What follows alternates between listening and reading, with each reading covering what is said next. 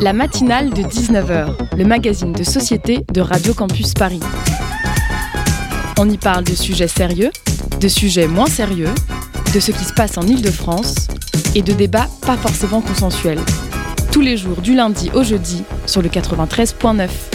Vous écoutez donc la matinale de 19h sur Radio Campus Paris et voici ce qu'il y a au sommaire de ce soir. En première partie d'émission, on reçoit Alexis Lévrier, historien de la presse et auteur d'un livre intitulé Jupiter et Mercure qui décryptera avec nous la relation très mystérieuse qu'entretient le président de la République avec le quatrième pouvoir. Puis on aura une chronique et enfin le zoom de la matinale où on recevra Marie Talwarn qui viendra nous présenter le programme Emmaüs Connect. La matinale de 19h sur Radio Campus Paris. On reçoit donc Alexis Lévrier. Bonsoir à vous, merci d'être avec nous. Bonsoir. Et avec moi également dans le studio, Léo Lefrançois. Salut Léo. Salut Daphné. Alors, euh, Alexis Lévrier, je l'ai dit juste avant, mais vous êtes donc chercheur à l'Université de Reims, également au CELSA, et vous êtes spécialisé en histoire de la presse et des médias en général. Vous avez récemment écrit un livre à ce sujet, donc Jupiter et Mercure, aux éditions Les Petits Matins, si je ne me trompe pas. C'est ça. Avant d'entrer donc dans le vif du sujet, je vous propose d'écouter un petit montage audio qui a été fait par nos confrères de Brut et qui reprend deux déclarations présidentielles. La première faite le 14 mars et la deuxième le 24 juillet 2018. Vous êtes passé devant les assises du journaliste. Est-ce que vous trouvez que le journalisme est utile? Oui, il est essentiel parce que dans une république, c'est ce qui permet de contrôler les faits, d'apporter des, des explications, mais aussi de dénicher les contre-vérités. Nous avons une presse qui ne cherche plus la vérité. Donc le journaliste est essentiel. Et aujourd'hui, il est face à des défis technologiques, il est aussi face à des défis déontologiques, parce que la multiplication de l'information euh, produite par euh, presque tout le monde pourrait remettre en cause le journalisme. Je vois un pouvoir médiatique qui veut devenir un pouvoir judiciaire, qui a décidé qu'il n'y avait plus de présomption d'innocence dans la République et qu'il fallait fouler au pied un homme, et avec lui toute la République. Or moi, je crois dans la fonction des journalistes et dans la fonction critique de la démocratie. Il appartient aux médias de faire leur travail, calmement, dans la pluralité des opinions, mais avec euh, un rapport au réel et à la vérité qui doit chaque jour être questionné par nos propres consciences. Elles, alors ces deux déclarations du président, elles interviennent avant et après l'affaire Benalla, enfin la révélation de l'affaire Benalla, et le président a vraiment opéré un virage à 180 degrés entre les deux sur son rapport à la presse. Euh, quelle position entre les deux déjà, selon vous, lui correspond le plus? Oh, la deuxième. Euh, en réalité, le, passage que vous avez montré aux, assises du journalisme, c'était déjà une parenthèse. Alors, il était à Tours et, on lui posait une question en lien avec la, question de la liberté de la presse qui était au programme des assises cette année-là. Donc, euh, évidemment, il était dans un rôle de président classique, de défendre le quatrième pouvoir. C'était tout à fait normal. Il le fait très bien, avec beaucoup de conviction. Mais à ce moment-là de son quinquennat, on savait déjà que euh, sa posture à l'égard des médias était une posture euh, de saine distance, c'est comme ça qu'il l'avait théorisé, et puis parfois de méfiance et de, et conflit. Ça a commencé de manière explicite parce qu'en fait on l'a su après, ça, ça, avait réellement commencé au moment de la campagne, notamment avec des journaux dont il est pourtant idéologiquement très proche. C'est vraiment ce qui le caractérise, c'est que sa dureté a été plus forte avec les journaux dont il espérait, dont il attendait un ralliement immédiat et, total. Euh, donc Le Monde, L'Opinion, euh, Libé, etc. Et Le Monde en particulier pendant la campagne, c'était déjà très dur, les rapports notamment avec ceux qu'on appelle les Mormons, Sibeth Ndiaye, euh, Sylvain Faure, etc. Mais on ne le savait pas, le grand public ne le savait pas, et, la, la, défiance, elle, elle explose d'un point de vue médiatique au soir du premier tour, à la Rotonde où il commet une erreur de communication majeure, puisqu'il fête son succès qui n'a pas encore eu lieu, et alors qu'il est opposé euh, à l'extrême droite euh, au, second tour, et dans la même posture, dans la même situation, Jacques Chirac avait une attitude beaucoup plus digne en 2002, il avait refusé de fêter quoi que ce soit, il avait dit clairement à ses troupes, on ne fête pas euh, le, face à face avec euh, Jean-Marie Le Pen. Face à la fille de Jean-Marie Le Pen, euh, Emmanuel Macron avait convoqué tous ses proches, mais aussi des, des stars du showbiz, et c'était c'était une fête qui n'aurait pas dû avoir lieu. Et au lieu de s'excuser, quand les médias l'attendent à la sortie, il y a notamment Paul Laroutourou de, de, Quotidien, euh, eh bien, il s'en prend à eux. Euh, et, et, en plus, il assume une posture monarchique en disant que c'est son bon plaisir de recevoir. Il a dit c'est son plaisir. Ça a été transformé par la presse en bon plaisir pour rappeler le côté monarchique. Mais euh, il, il, assumait comme ça de, le fait de faire la fête avec des proches, disait-il, mais il n'y avait pas que des proches. Et puis, euh, en s'en prenant au petit milieu parisien, dont les journalistes. Et par la suite, on a eu une volonté de rareté de la parole présidentielle. C'est pour ça que je parle de Jupiter. Lui n'a employé qu'une fois ce mot euh, de président jupitérien pendant la campagne, dans une interview à Marianne. Mais en réalité, euh, ça renvoie à François Mitterrand, dont le conseiller en communication euh, Jacques Pilan avait théorisé le, le, principe de pouvoir jupitérien. Ça veut dire rareté de la parole, distance avec les médias, et puis, dans une certaine mesure, euh, brutalité. C'est-à-dire, dans le cas de Mitterrand, il n'y a pas besoin d'avoir de brutalité physique, mais ça pouvait aller très loin. On sélectionnait les journalistes, on, les, euh, on, leur faisait sentir à quel point ils relevaient de, de, de l'arbitraire, euh, pas monarchique, mais présidentiel. Et euh, c'est de cette figure-là que Emmanuel Macron a choisi d'être proche. Donc, au moment de la déclaration des assises, c'est une pause dans ses rapports avec la presse. Et ce qui va se passer avec l'affaire Benalla, c'est que le, le, conflit qui était en germe explose de, de manière euh, extrêmement euh, brutale. Ah, il, y a, il y a Jupiter d'un côté, donc Emmanuel Macron, et donc votre livre Jupiter et Mercure. Mercure, ce sont donc les journalistes. Est-ce qu'on peut décrypter aussi ce, ce, symbole, ce que signifie Mercure pour ceux qui nous écoutent, qui ne connaissent pas forcément ce que, cette symbolique derrière? Alors c'est vrai qu'il faut l'expliquer. Mercure, c'est comme ça qu'on a appelé les premiers journaux, euh, notamment un journal qui s'appelait le un périodique qui s'appelait le Mercure Galant, qui fait vraiment partie du, du, du, cœur du système de la presse monarchique, qui célèbre la personne du roi, sa vie privée, euh, ses actions au quotidien. Et depuis, euh, par extension, Mercure, c'est un, un, synonyme du pouvoir euh, médiatique. Donc Jupiter et Mercure, c'était pour moi un moyen de désigner les rapports entre Emmanuel Macron et la presse. Mais au-delà de ça, puisque je vous disais, Jupiter, c'est d'abord Mitterrand qui l'a utilisé. Oui. Et lui-même s'inspirait en fait de la communication gaulienne. C'est donc le pouvoir présidentiel vertical, centralisé, que permet la Ve République, qui est d'inspiration, d'essence même monarchique, face à un autre pouvoir, le pouvoir médiatique, qui a tendance sous la Ve République à être maltraité par le pouvoir présidentiel. Emmanuel Macron n'est pas le premier à avoir ce type d'attitude à l'égard des médias. Vous dites qu'au final, tous les présidents ont une forme de, mépris ou en tout cas une volonté de contrôle vis-à-vis -vis de la presse. En quoi est-ce que Macron se distingue un peu des autres? Je pense pas qu'il s'en distingue, je pense que c'est l'époque qui a changé. Mmh. Euh, lui, euh, il est nourri quand même d'une culture euh, qu'on ne peut pas lui, lui ôter et qui fait qu'il a, je pense, réfléchi à la pratique du pouvoir. Il a assumé très tôt dans les entretiens de 2015 et de 2016 l'héritage monarchique d'une part, bonapartiste également, et puis Gaulo, mitterrandien sont ces deux modèles. C'est à eux qu'il se réfère et donc lui, il est dans, dans ce prolongement-là. Il ne s'attendait pas à ce que ça se passe mal, mais il aurait dû euh, analyser l'évolution des, médias. C'est-à-dire que sous Mitterrand, sous Jacques Pilan, il y a euh, le journal de 20 heures. Et ce que disait Jacques Pilan, c'est que si on arrive à contrôler ça, et éventuellement le, les émissions derrière de, première partie de soirée, on s'adresse à l'ensemble des Français. C'est comme une messe, le journal, tout le monde se réunit là. On est aujourd'hui dans une période différente avec une multiplication des chaînes d'abord, et puis l'apparition des chaînes d'information euh, entre-temps, et, euh, et, puis une démultiplication des médias, le rôle des réseaux sociaux. Et il était évident que l'idée d'une rareté de la parole présidentielle ne fonctionnerait pas aussi bien euh, à une époque de d'instantanéité de l'information et, de, multiplicité des écrans euh, par rapport à l'époque euh, mitterrandienne. Donc ce qui a changé, c'est pas lui se réfère vraiment à ces exemples-là, mais il est confronté à une époque qui n'est plus la même. Vous l'avez très rapidement évoqué, mais euh, l'affaire Benalla, ça a quand même été un tournant dans le rapport entre Macron et la presse. Est-ce que vous pourriez un petit peu développer sur ce tournant? Qu'est-ce qui a vraiment changé dans l'affaire Benalla? Qu'est-ce qui a tout transformé? Moi, je, ça, à ce moment-là, je commençais déjà à travailler sur ce sujet. J'avais déjà rencontré des journalistes euh, et, et, cette figure de Benalla, j'en entendais parler, mais il n'avait pas de nom à ce moment-là. Donc les gens qui s'intéressaient à, à, la presse, au rapport du président, savaient qu'il y avait cette figure-là qui servait en fait. C'est justement la différence avec l'époque gaulienne ou mitterrandienne, c'est qu'on a besoin d'un Benalla euh, qui, euh, qui va empêcher en fait les journalistes non désirés d'arriver jusqu'au pouvoir. Et euh, il y avait des journalistes protégés, notamment pour la peopleisation, c'est ceux de Mimi Marchand, ceux de Best Image, qui fournissaient après à la presse People des, photographies avantageuses et souvent retouchées du couple présidentiel. Et puis pour les autres, il y avait des, des cerbères du type Benalla, et c'était vraiment le principal, qui les tenait à distance. Et il s'était déjà très mal conduit avec la presse. Il avait eu l'été précédent, en 2017, eu euh, à l'égard de Thibaut Dalifard, un, paparazzi concurrent de, des services de, de Mimi Marchand.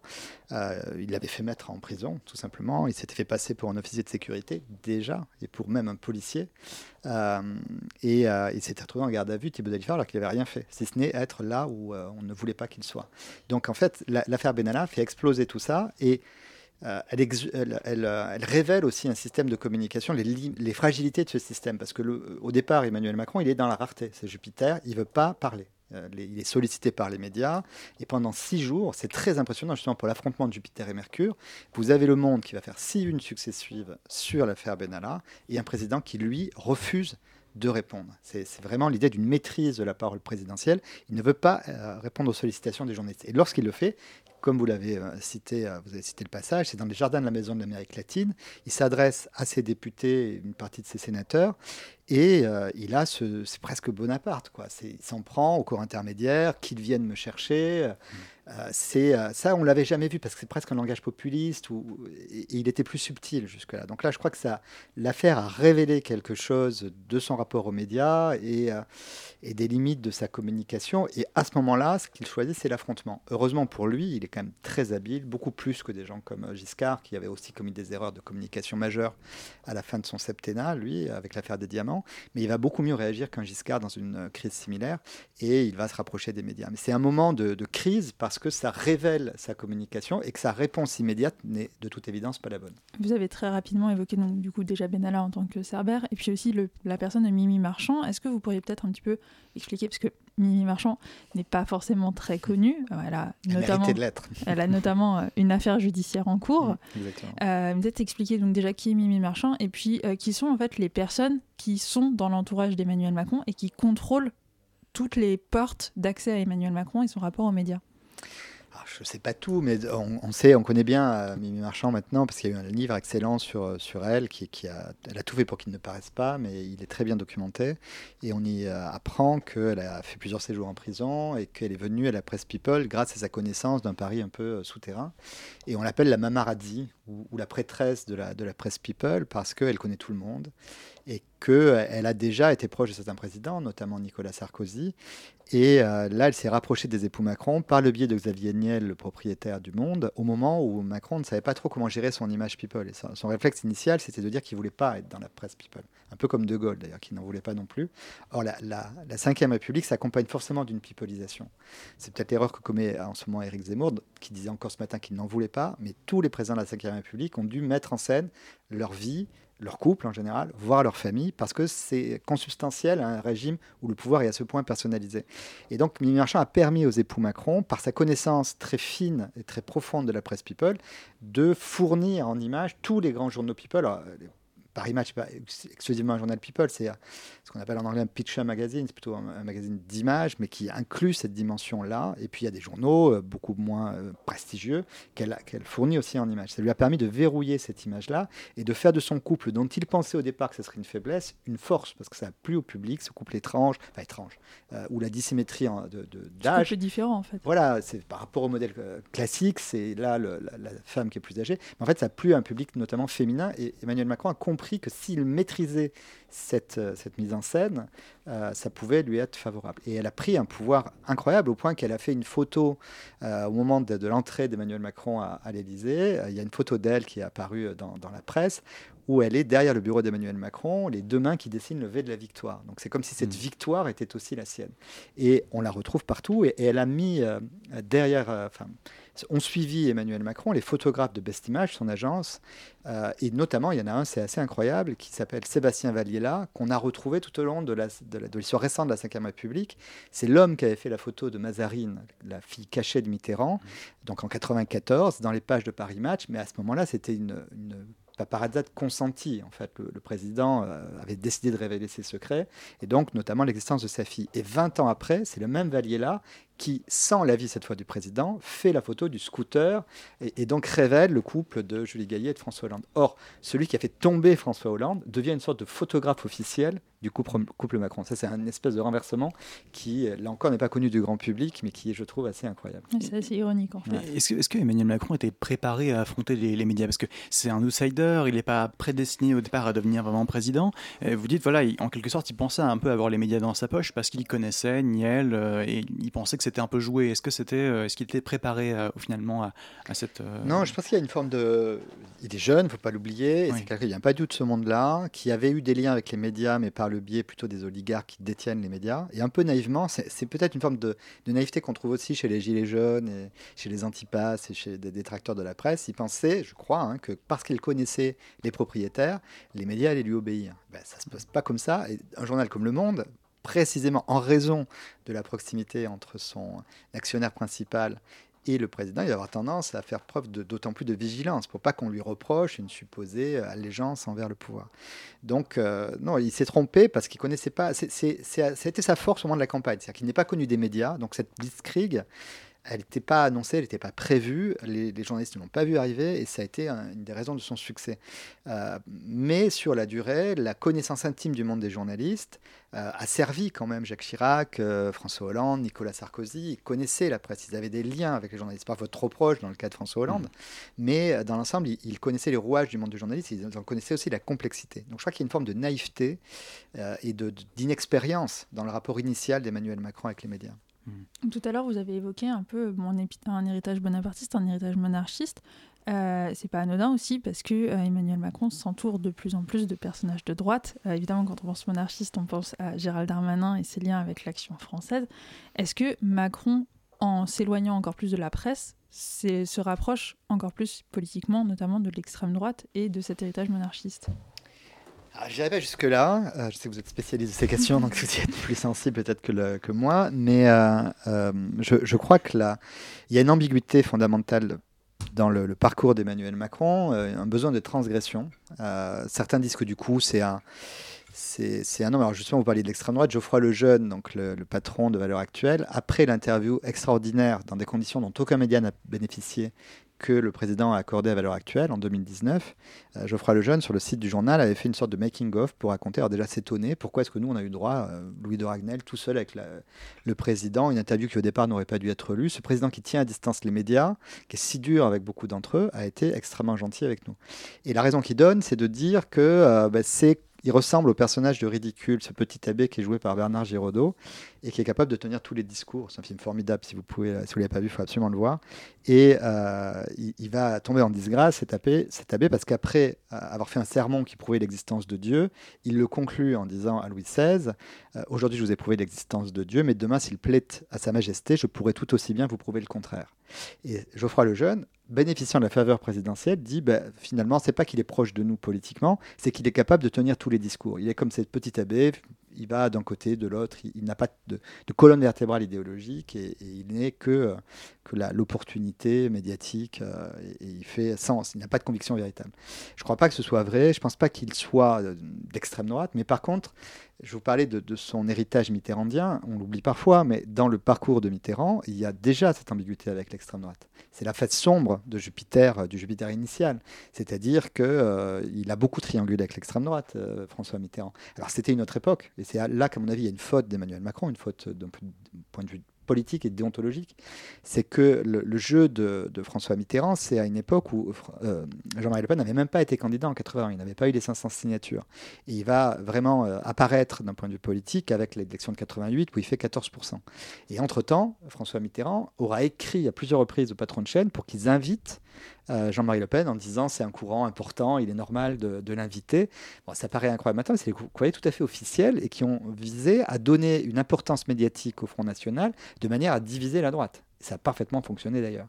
Donc ce, cynisme, ce, machiavélisme de, François Mitterrand, je pense que Emmanuel Macron s'en inspire et qu'en plus il en a besoin. Euh, parce que, et, c'est donc pas idéologique, il n'est pas du tout d'extrême droite le président. Mais c'est vrai qu'il a créé des liens dès 2016 avec, euh, au Puy du Fou, avec, euh, avec euh, Philippe, de Villiers, et, que ça a continué par la suite. D'ailleurs, il était accompagné au Puy du Fou par un journaliste de valeur actuelle, déjà. mais c'est qu'en fait, il a diagnostiqué, lui et les macronistes, l'existence d'un euh, d'une nouvelle fracture, d'un nouveau clivage qui remplacerait le clivage droite-gauche et qui opposerait cette fois les populistes aux progressistes. Ismaël Emélien, qu'on présente souvent comme le cerveau de la Macronie, lorsqu'il a quitté l'Élysée après l'affaire Benalla, a écrit un livre avec David Amiel qui s'appelle Le progrès ne tombe pas du ciel et qui, est, qui théorise en fait ce nouveau clivage. Et quand on le lit, on voit la pauvreté du progressisme. Il n'y a rien dans ce progressisme. Par contre, le populisme, on voit très bien ce que c'est. Et le problème, c'est que euh, Emmanuel Macron va avoir tendance à donner corps à ce nouveau clivage en flattant et, en faisant exister médiatiquement, en choisissant son adversaire en quelque sorte. D'où tous ces pas de deux avec Valeurs Actuelles, avec l'extrême droite. C'est euh, malheureusement, il en a besoin médiatiquement. C'est ce qu'on appelle la triangulation. Et le problème, c'est que ça donne une crédibilité et une visibilité à l'extrême droite. Il a des liens avec euh, Valeurs Actuelles, mais aussi avec CNews, avec Pascal Pro, qui passe par un de ses conseillers qui s'appelle Bruno Roger Petit et qui les connaît très bien depuis longtemps. Et eh bien justement, en fait, euh, on va revenir à tout ça, mais juste après une courte pause musicale.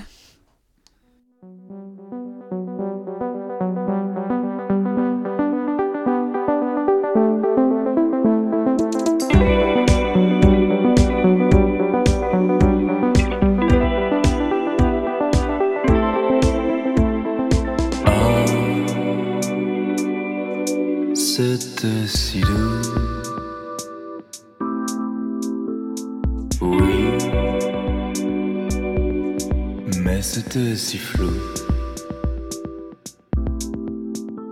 Je sais que je ne l'ai pas rêvé. Je sais qu'à tes lèvres, mes yeux ont parlé.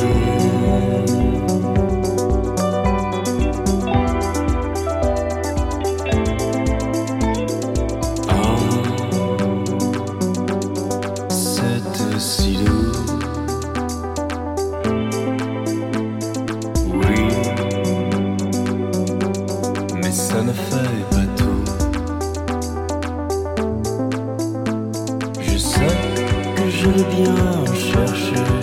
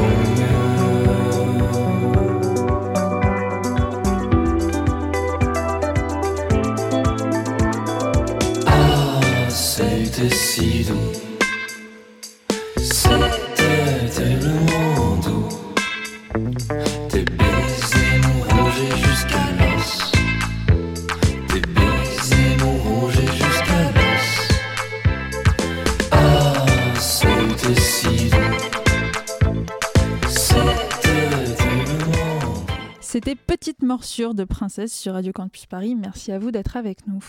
La matinale de 19h sur Radio Campus Paris.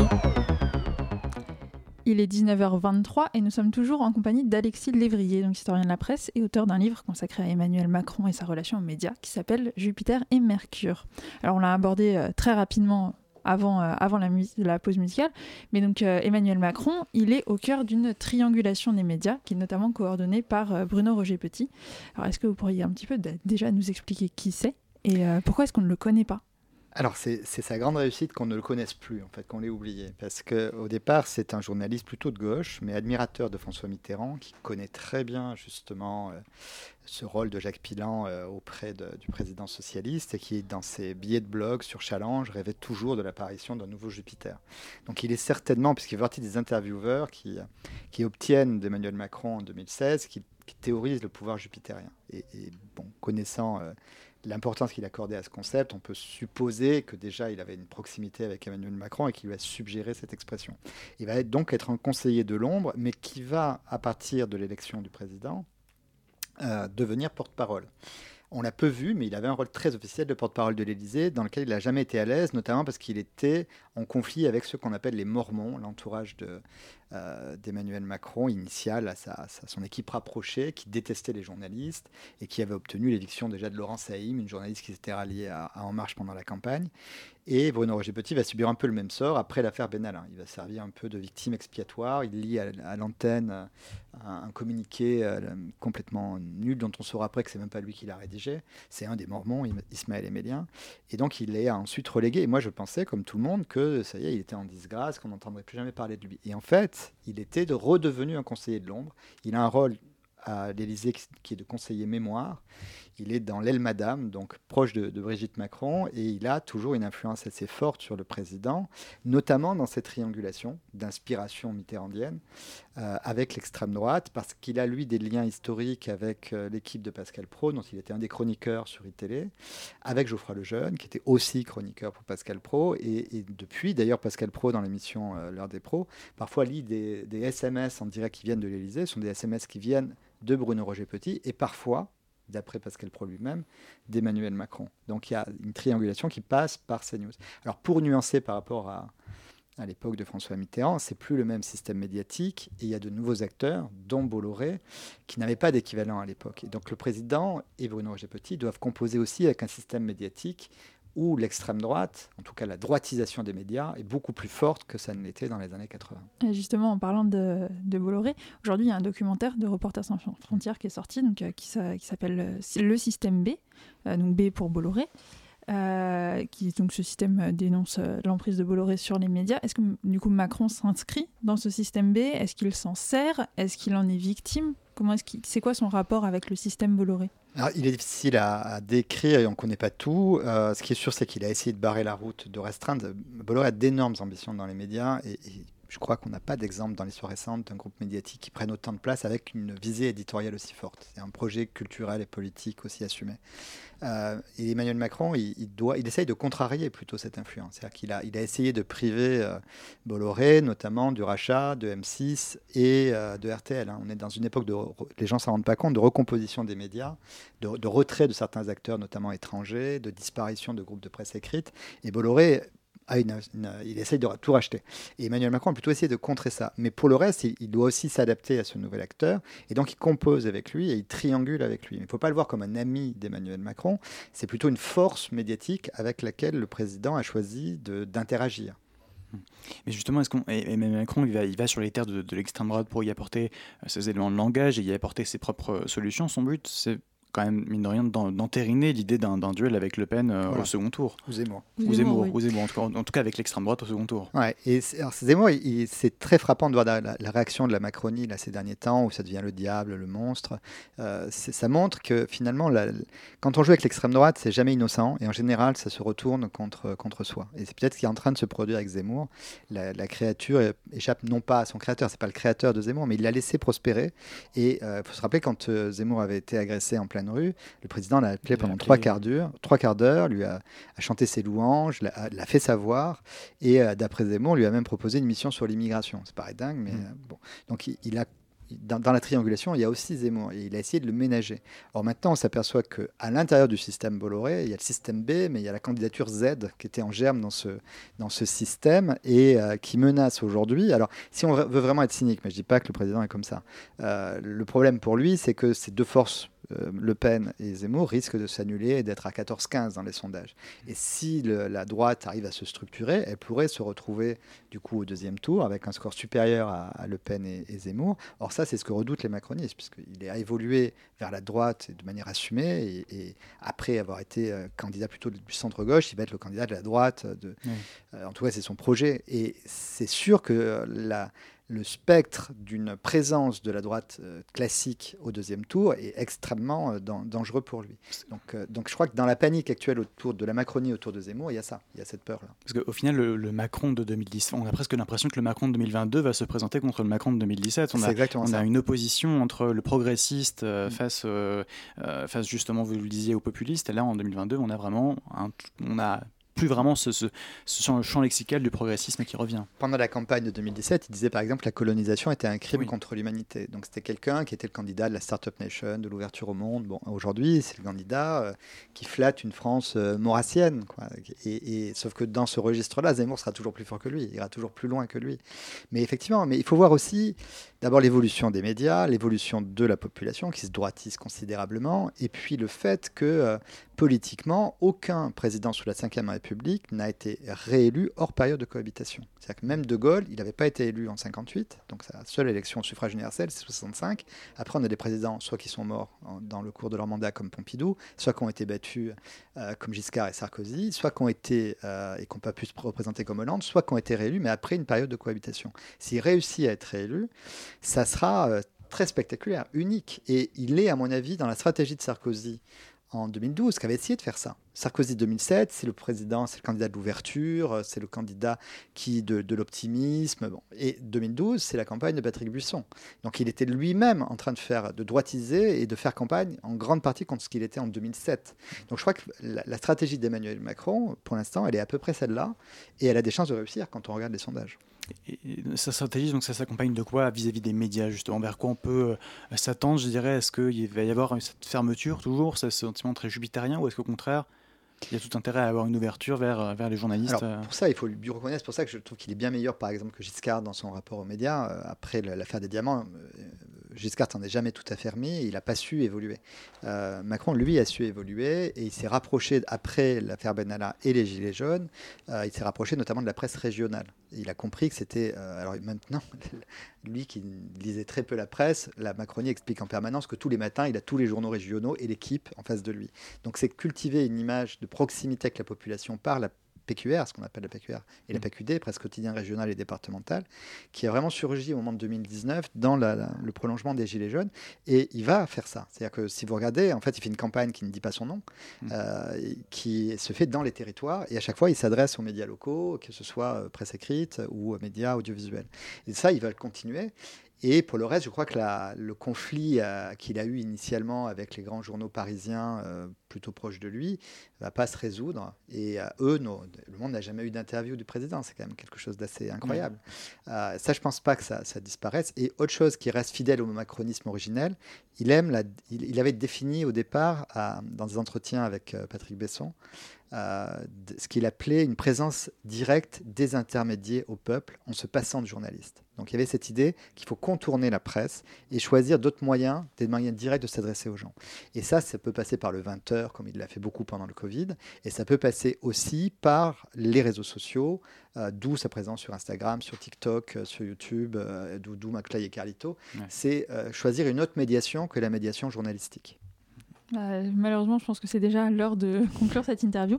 Mais merci beaucoup à vous, à vous Alexis Lévrier, pardon. Merci à vous. Euh, d'avoir été avec nous ce soir. Donc, euh, je rappelle que votre livre Jupiter et Mercure est disponible aux éditions Les Petits Matins et dans toutes les bonnes librairies. On aurait aimé passer beaucoup plus de temps avec vous, mais il faudrait aussi. Ça sera euh, pour une autre fois. Exactement. Et donc, tout de suite, on va marquer une courte pause musicale. Donc, on va écouter Re 45 de Dioskers pendant que notre invitée suivante s'installe dans le studio et on revient tout de suite.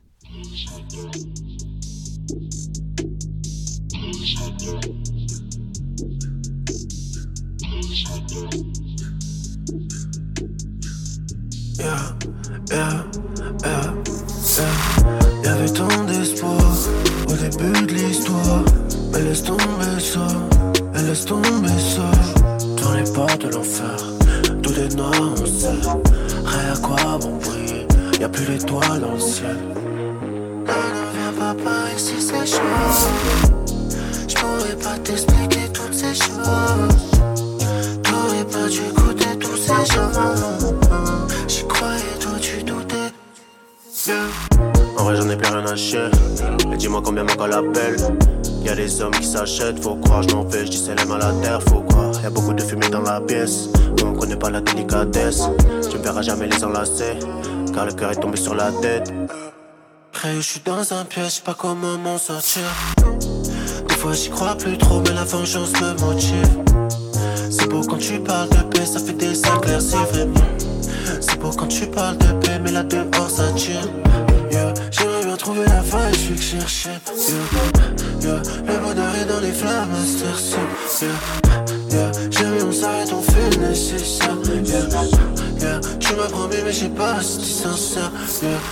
Y'avait tant d'espoir au début de l'histoire. Mais laisse tomber ça, elle laisse tomber ça. Dans les portes de l'enfer, tout est noir. Rien à quoi bon brille, y'a plus d'étoiles dans le ciel. Pas ici, c'est chaud. J'pourrais pas t'expliquer toutes ces choses. T'aurais pas dû goûter tous ces jours. J'y croyais, toi tu doutais. J'étais solo dans la tempête, bien capuché sous la parka. Je souris mais ne t'emballe pas. T'étais où quand j'ai dit pas, pas. Si je mets les deux pieds au sommet, peut-être je me sentirais à ma place. Pour un panier à chaque fois. Je suis dans un piège, pas comment m'en sortir. Des fois j'y crois plus trop, mais la vengeance me motive. C'est beau quand tu parles de paix, ça fait des éclaircies vraiment. C'est beau quand tu parles de paix, mais là dehors ça tire. Me demande pas si ça va, j'ai pas. C'est moi contre mais je trouve ça équitable. Plus j'avance, plus le couloir était trop. Je te transfère ma haine en MP3.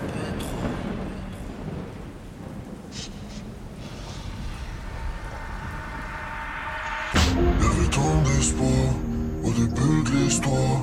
Mais laisse tomber ça, elle laisse tomber ça.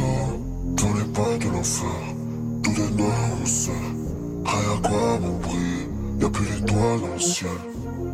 Non, non, viens pas par ici, c'est chaud. J'pourrais pas t'expliquer toutes ces choses. T'aurais pas dû goûter tous ces jours. J'y croyais, toi tu doutais.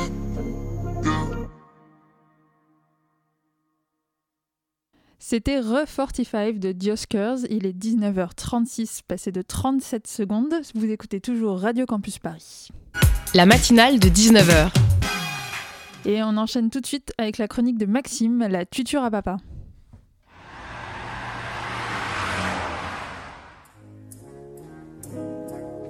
Dites donc, vous avez une sacrée belle bagnole. Ah, la BM, c'est bien. Hein Tu la touches pas. c'est bien, c'est bien fini, euh, c'est solide.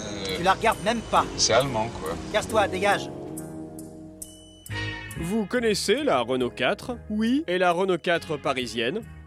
La Renault 4, ou 4L, est une voiture... Ah, d'ailleurs, pourquoi dit-on 4L Eh bien, à sa sortie, la Renault 4 existait dans une version qui s'appelait Renault 3, un modèle d'entrée de gamme qui n'avait que 4 vitres latérales, uniquement sur les portes et pas au-dessus des ailes arrière. Ah bien. Un modèle plus luxueux avait 6 vitres latérales, dont 2 au-dessus des ailes arrière. Ce modèle s'appelait L, puisque c'était la version limousine, donc la Renault 4L. Et donc? Donc la 4L. Ah oui, d'accord. Nous sommes en 1963 et Renault souhaite que sa 4L, sortie deux ans auparavant, touche une clientèle féminine. Messieurs, nous devons faire en sorte que la Renault 4 séduise une clientèle féminine. Voilà autre chose. Totalement aberrant. C'est insensé. Je vous en prie, messieurs, c'est une volonté de la direction de la régie que de faire une auto qui plaise à ces dames. Avez-vous des idées? Euh, oui, recouvrons les Renault 4 de Bultax. Elles risquent d'être très abîmées si elles sont conduites par des femmes. Oh, je vous en prie, Alphonse, cessez vos idioties. Nous devons travailler et passez-moi une cigarette. Euh, Peut-être devrions-nous installer une planche à repasser, comme ça elles pourraient réaliser une partie de leurs tâches ménagères en conduisant. Oui, pourquoi pas Resservez-moi un peu de scotch. Euh, et pourquoi ne demanderions-nous pas l'avis d'une femme?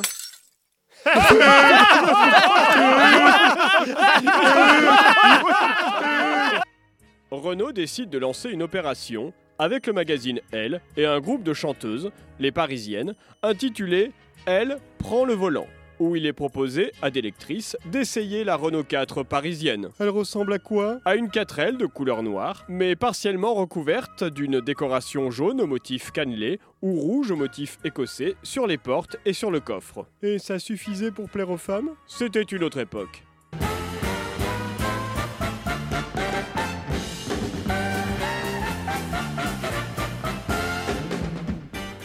Bonjour madame, bonjour mademoiselle. Cet après-midi, nous allons aborder un sujet quelque peu saugrenu pour notre émission, l'automobile. Non, mesdames, n'éteignez pas tout de suite votre poste de télévision. Il s'agit bien d'automobiles destinés au beau sexe. En effet, la régie Renault vient de commercialiser un nouveau modèle de sa déjà mythique R4, la parisienne. Plusieurs d'entre vous ont déjà été conquises par cette auto, comme le montre ce reportage de notre rédaction. Madame, pourquoi avez-vous choisi la parisienne? Eh bien, voyez-vous, je la trouve très esthétique, à l'inverse des autres voitures. Les autres voitures ne sont pas esthétiques? C'est-à-dire que je les trouve souvent quelconques, dans des couleurs ternes, tristes parfois. C'est important pour vous l'esthétique dans une voiture? Oh oui, tout à fait. Une femme se doit d'être élégante. Lorsqu'elle sort, elle doit être apprêtée.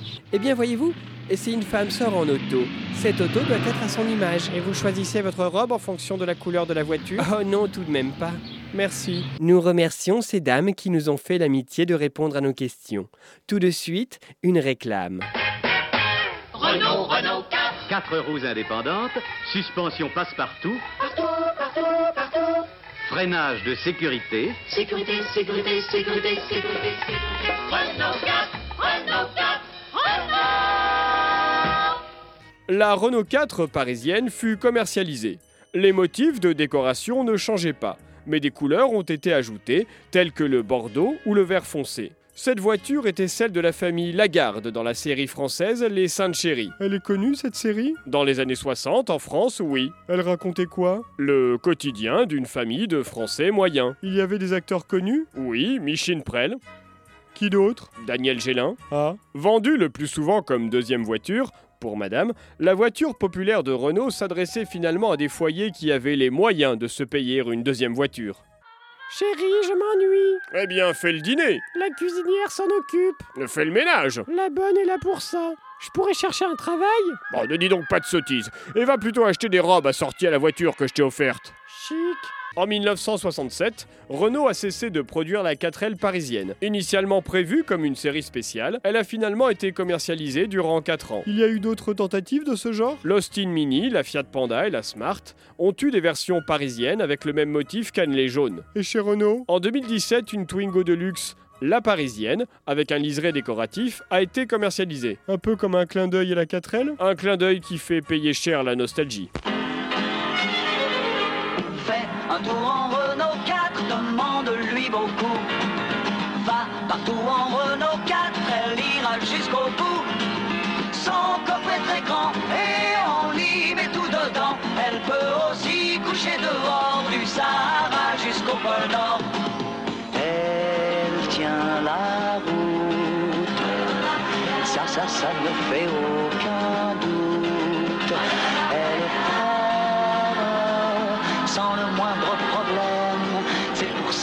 Je l'aime. Fais un tour en Renault 4, demande-lui beaucoup. Va partout en Renault 4, elle ira jusqu'au bout. Et sur tous les terrains, elle ne te refusera jamais, jamais, jamais rien. Elle ne te refusera rien. C'était la tuture à papa de Maxime Faciotti. Le Zoom, dans la matinale de 19h. Et pour le Zoom d'aujourd'hui, on reçoit Marie Talouarn. Bonjour. Merci à vous d'être là. Bonjour. Alors, euh, vous êtes euh, responsable. euh, pardon, peut-être euh, j'ai oublié de présenter Nathan qui va mener l'interview. Bonsoir. Donc, euh, c'est Nathan, qui- Nathan RT qui va présenter l'interview. Exactement. Je, Alors, je vais juste vous présenter Marie très rapidement et ensuite je vais laisser la parole à Nathan. eh ben, je t'en prie, vas-y, commence. Donc, vous êtes responsable d'un centre d'accueil euh, Emmaüs à Saint-Denis dans le 93 et vous allez nous parler d'Emmaüs Connect. Normalement, c'est ce que je vais faire ce soir. Alors exactement, alors Emmaüs Connect qui lutte, qui lutte pardon, contre l'exclusion numérique. Et alors vous êtes également là pour nous parler des journées engagées de la plateforme qui se déroulent jusqu'au 16 octobre. Emmaüs Connect, c'est 11 points d'accueil en France. Pouvez-vous nous présenter rapidement son action? Ok, euh, du coup, euh, Emmaüs Connect intervient sur le sujet de l'inclusion numérique.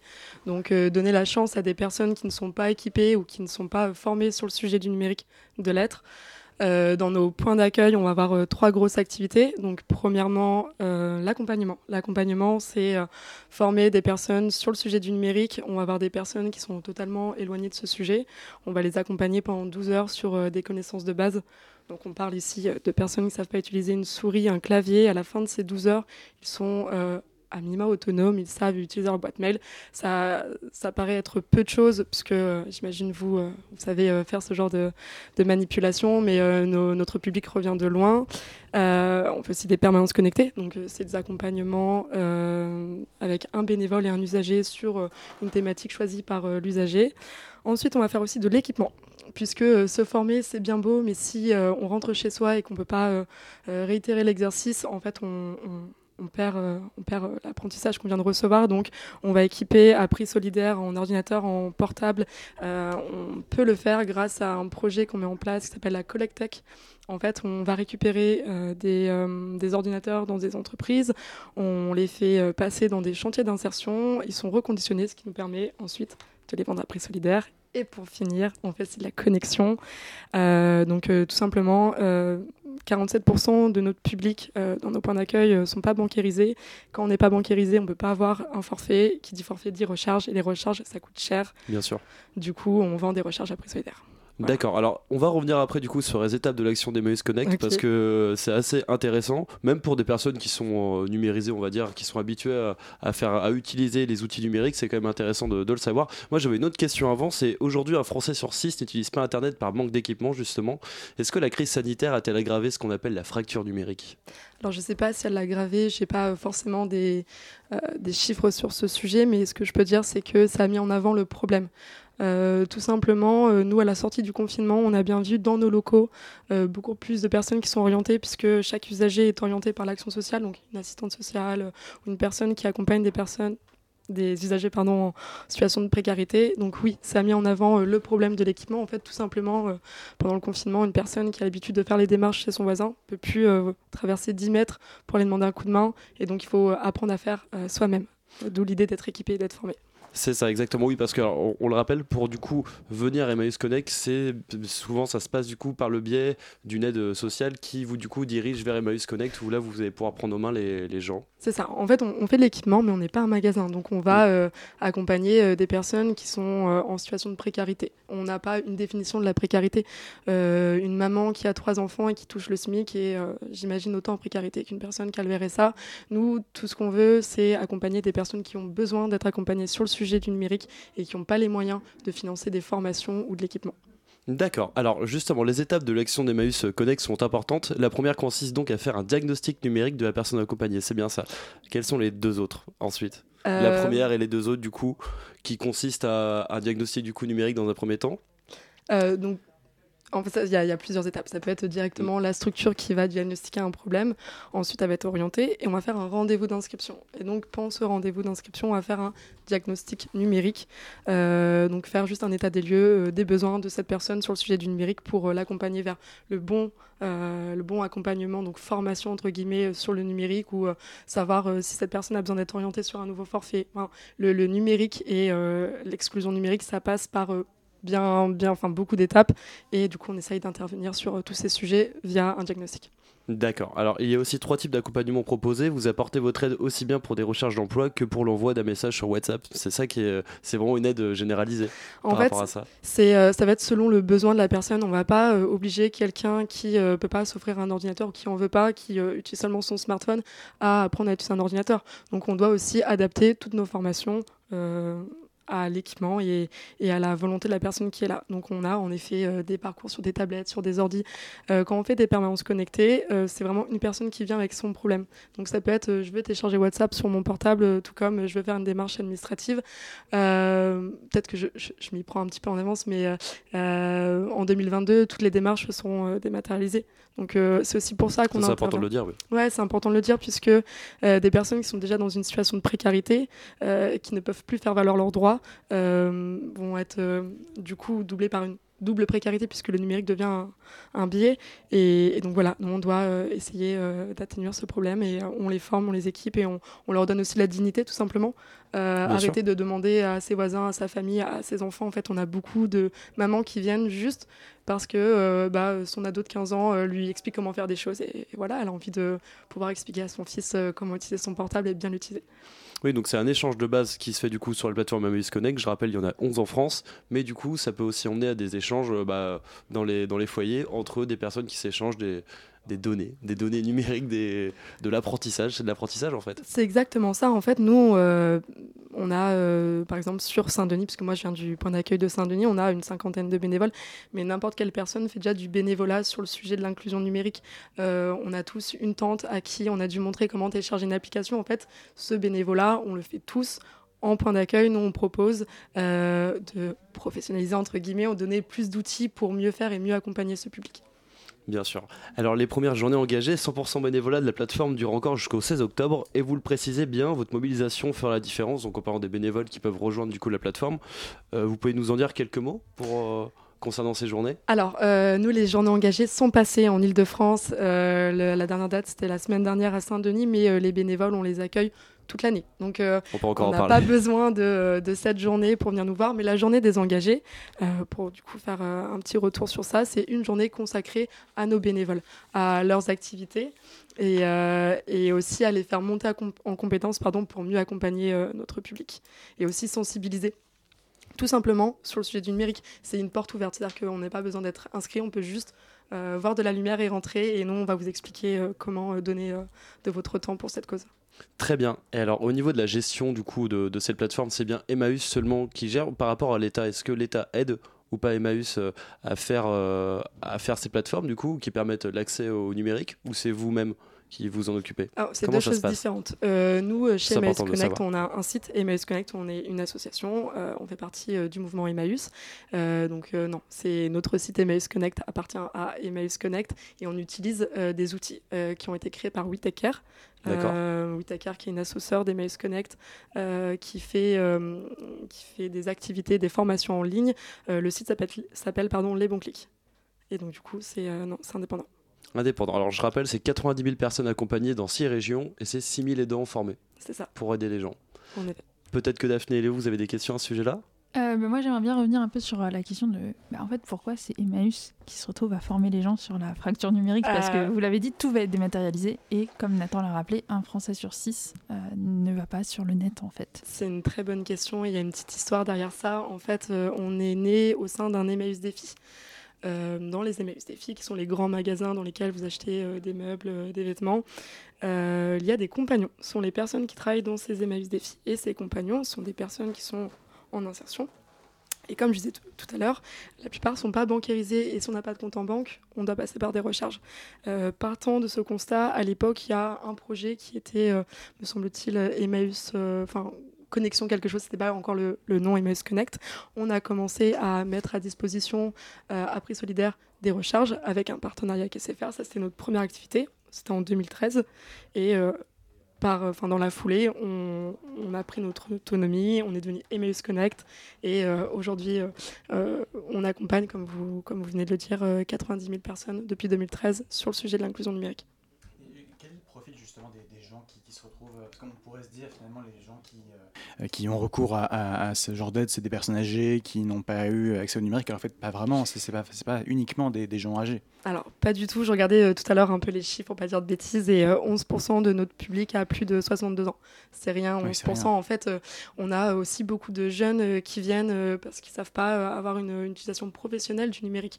On, tout à l'heure, je parlais du numérique pour faire valoir ses droits, mais le numérique aussi, c'est l'employabilité. C'est mmh. savoir bien se présenter, c'est savoir faire une lettre de motivation ou en fait juste trouver les, les, les offres qui sont maintenant toutes sur Internet. Donc, on n'a pas un public type, on a des femmes, on a des hommes, ça va des jeunes aux vieux. Et euh, nous, on, on, on prône l'inclusion. Euh, euh, l'inclusion de tous. Mais en ouais. fait, euh, en soi, l'employabilité, c'est un peu aussi au cœur du projet Emmaüs, puisque Emmaüs est construit autour de l'insertion. Bien sûr. Euh, nous, on ne reçoit pas des compagnons dans, chez Emmaüs Connect. nous, on va recevoir, du coup, des personnes qui ont besoin d'être aidées. Et euh, ça se fait à deux niveaux, puisqu'on va avoir aussi bien euh, nos usagers qui viennent euh, pour avoir cette formation, cet équipement, mais on a aussi nos bénévoles qui viennent pour avoir cette expérience et ce contact auprès de nos usagers. faire du bénévolat lorsqu'on est jeune, lorsqu'on est étudiant, c'est aussi une ligne en plus à mettre sur, sur son CV. Et au-delà de la ligne, c'est une belle expérience. Vous-même, vous êtes tous les trois bénévoles.